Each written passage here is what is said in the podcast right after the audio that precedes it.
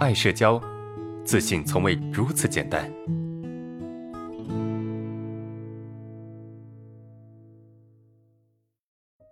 我们看下一个问题，呃，别人总说我二十五岁了啊，怎么还跟十五岁的孩子一样？所以二十五岁到底应该是一个什么样子？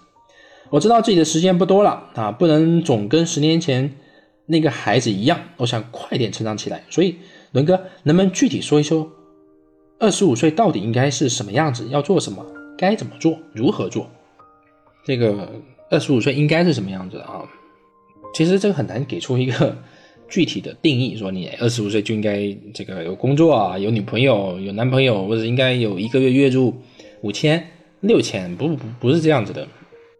别人总说你像十五岁一样，确实是，可能真的是这样子，对吧？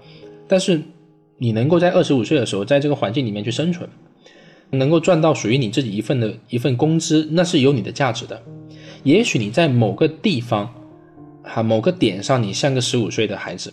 但是在其他地方，你可能并没有那么幼稚。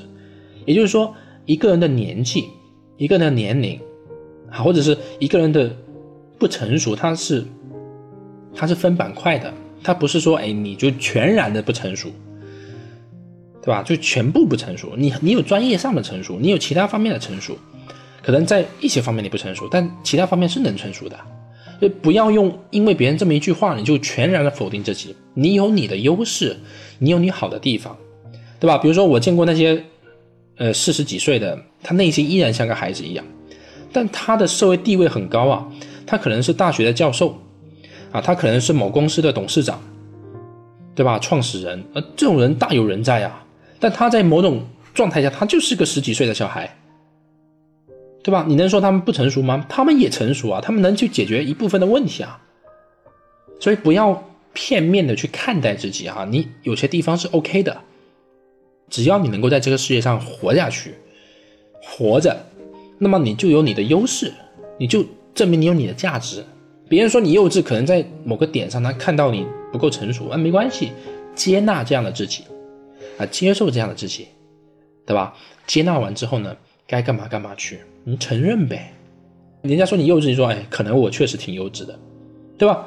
别人说你幼稚，你直接。直接就这么说，嗯，你说的对，可能我确实挺幼稚的，这样就可以了，你不用反驳，说哎你才幼稚呢，我一点都不幼稚，对不起，啊，当你说这句话的时候，就恰恰证明你的幼稚。当你说嗯你说的对，我确实有些幼稚，哎，这句话说出来之后，别人反而觉得哎你还挺成熟的，对吧？你还会吃黑，你还会幽默，对吧？你愿意去承认一些事情。说明你在那一刻你成熟了，懂吗？有时候有时候就是去去认可、去承认东西的时候就成熟。承认不代表你真的就不好，对吧？不代表你真的不好，或者是你如果没有完全去接纳这样的自己，你也可以在口头上去承认，慢慢的再去接纳，是吧？